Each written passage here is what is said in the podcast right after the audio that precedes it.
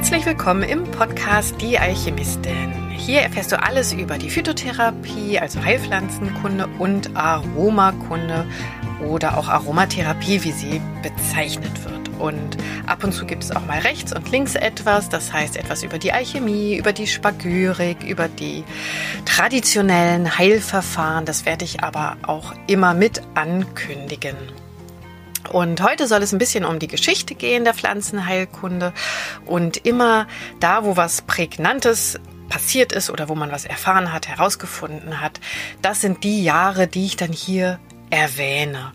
Und wenn du Abonnent bist des Pakets Stein der Weisen, dann erhältst du alles, was ich hier im Podcast erzähle, auch in schriftlicher Form als Skript zum Ausdrucken, als PDF, hübsch aufbereitet, ähm, ja, und zum Sammeln und Nachlesen und zum Lernen, denn das ist ja auch so ein bisschen der Hintergrund dieses Podcast-Formats.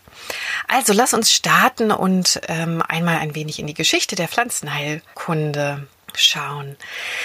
Die Pflanzenheilkunde kann zurückdatiert werden bis auf 60.000 Jahre vor unserer Zeitrechnung. Also bis dahin lassen sich Spuren von Heilpflanzenanwendungen zurückverfolgen.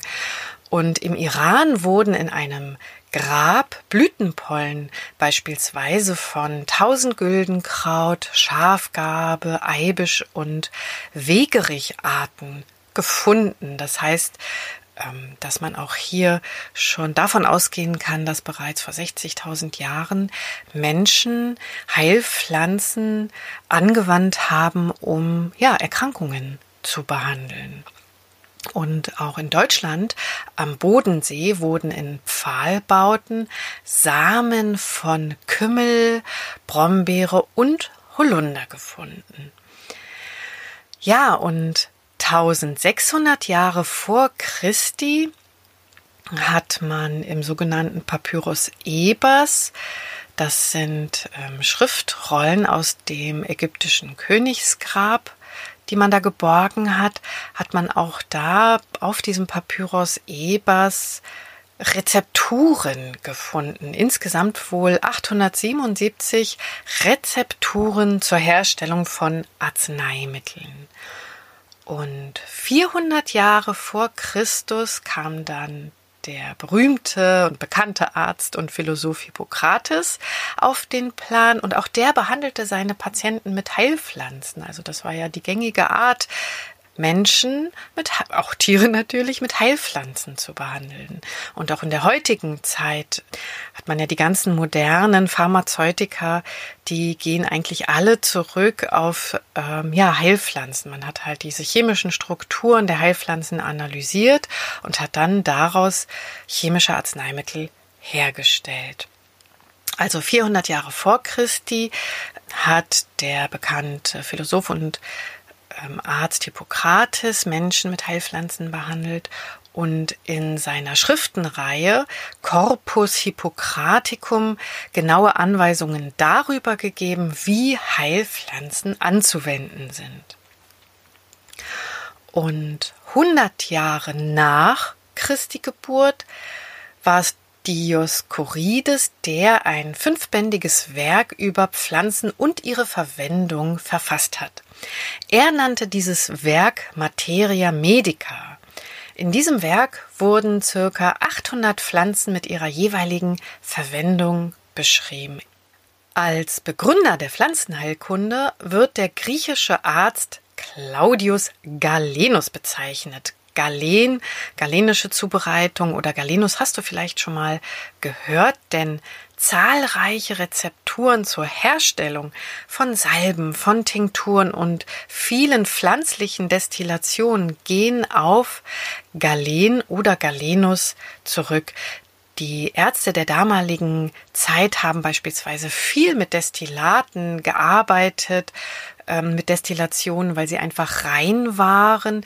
Heute sind das die sogenannten Pflanzenwässer oder die Hydrolate. Das hast du vielleicht auch schon mal entdeckt. Ein Rosenhydrolat. Das ist zum Beispiel das bekannteste. Inzwischen gibt es aber ganz, ganz viele Destillate vorzüglich genutzt in der Naturkosmetik zum Reinigen der Haut, aber man kann Destillate, Pflanzenwässer, also Hydrolate auch innerlich verwenden. Und wie gesagt, noch heute werden phytotherapeutische Zubereitungen als Galenica bezeichnet. Die gehen also, wie gesagt, auf den Arzt Claudius Galenus zurück.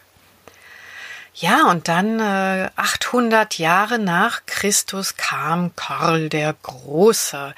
Der rief die sogenannte Kapitulare de Villis aus. Das heißt, hiernach musste jede Familie, die im Besitz eines Hauses war und ein Stück Land hatte oder einen Garten, auf diesem Stück Land einen Heil- und Gewürzgarten anpflanzen oder anlegen.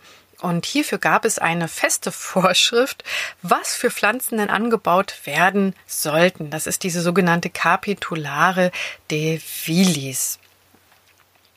Ja, und tausend Jahre nach Christi kam ein Multitalent auf den Plan, der hieß Abu Ali al-Hussein ibn Abdallah ibn Sina, bekannter unter dem Namen Avicenna.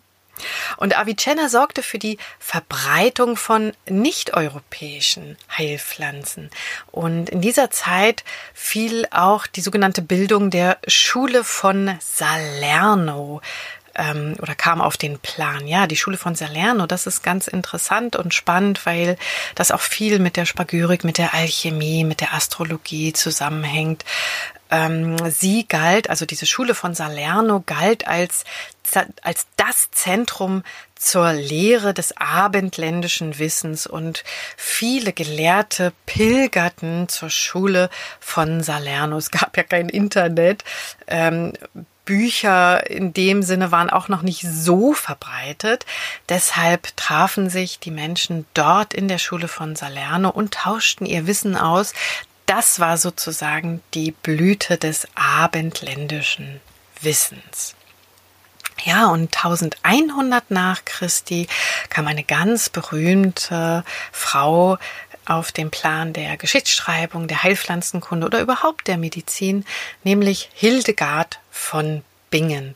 Sie schrieb das Werk Physica, wobei nicht wirklich bewiesen ist oder es gibt keine Beweise dafür, dass tatsächlich auch sie die Physiker geschrieben hat, auch wenn das immer auf sie ähm, zurückgeht. Es gibt keine Beweise dafür, aber das nebenbei, so am Rande. Das finde ich aber auch ganz interessant, das nochmal zu erwähnen. Aber in diesem neunbändigen Werk beschreibt sie die Anwendung und Zubereitung vieler einheimischer Pflanzen. Allerdings sind ihre ausgefallenen Rezepturen ja zur Linderung und Heilung von Krankheiten nicht immer so ganz nachvollziehbar. Es werden auch ähm, viele Tiere dazu mit verwendet, auch Edelsteine, Halbedelsteine. Das ist ganz interessant. Und ich bin der Meinung, dass Hildegard von Bingen auch Zugang hatte zu alten alchemistischen Schriften. Ja, im Kloster wurden ja die Bücher verwahrt auch die Medici sind ja zur Spagyrik, zur Alchemie gekommen, weil eben die Medici in den alten ähm, Katakomben sozusagen Bücher gefunden hatten und auch äh, sehr vermögend waren, in der Alchemie äh, zu forschen, weil man brauchte ja, die Alchemie war ja teuer, man, man brauchte ja viele Zutaten dafür. Und ähm, nochmal zurück zu Hildegard von Bingen, diese komischen oder merkwürdig anmutenden Rezepturen, die gehen mit Sicherheit zurück auf alte alchemistische Schriften.